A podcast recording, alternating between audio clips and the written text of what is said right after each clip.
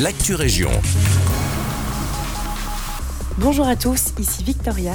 Des clichés tirés par des enfants et adolescents sont exposés à la maison communale de Lannes, c'est ce que nous rapportent nos confrères de Sudinfo. Le concours a été organisé à l'initiative du Conseil communal des enfants de Lannes. Le défi était de capturer des animaux, végétaux, monuments, paysages, portraits ou un instant insolite. Au total, 17 photos ont été sélectionnées par le jury, composé de photographes professionnels et d'enfants membres du conseil. Un vernissage en présence des artistes et de leurs familles aura lieu le 19 avril. L'exposition restera quant à elle accessible sur rendez-vous jusqu'au 15 mai 2023. La troisième édition du rallye gourmand d'Autigny-Louvain-la-Neuve aura lieu dans le centre d'Autigny le dimanche 23 avril. La boucle de 5 km permettra aux participants de découvrir la ville tout en s'arrêtant à certaines haltes dégustatives. Parmi les produits Autintois et Bramançon à découvrir, il y aura de la bière locale, de la soupe, du pain, des fromages ou encore des chocolats.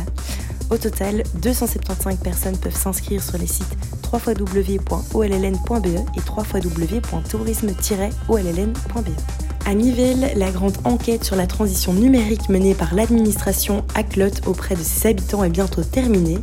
Celle-ci se clôturera le 30 avril prochain et on rappelle qu'elle sert à préparer le terrain pour la nouvelle stratégie Smart City de la ville.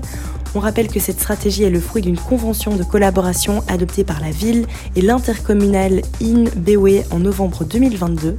Mais alors, qu'est-ce que cela signifie concrètement une stratégie Smart City? Germain Dan, échevin en charge de la dynamique Smart City, a répondu à notre micro.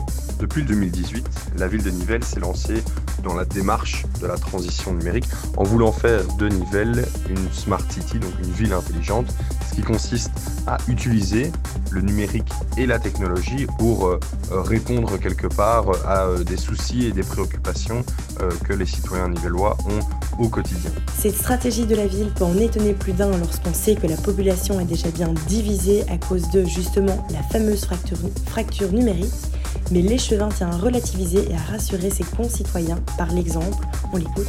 Il ne faut pas forcément être un grand adepte du numérique pour pouvoir bénéficier euh, quelque part euh, de ses bienfaits. On peut penser par exemple à un projet de parking intelligent.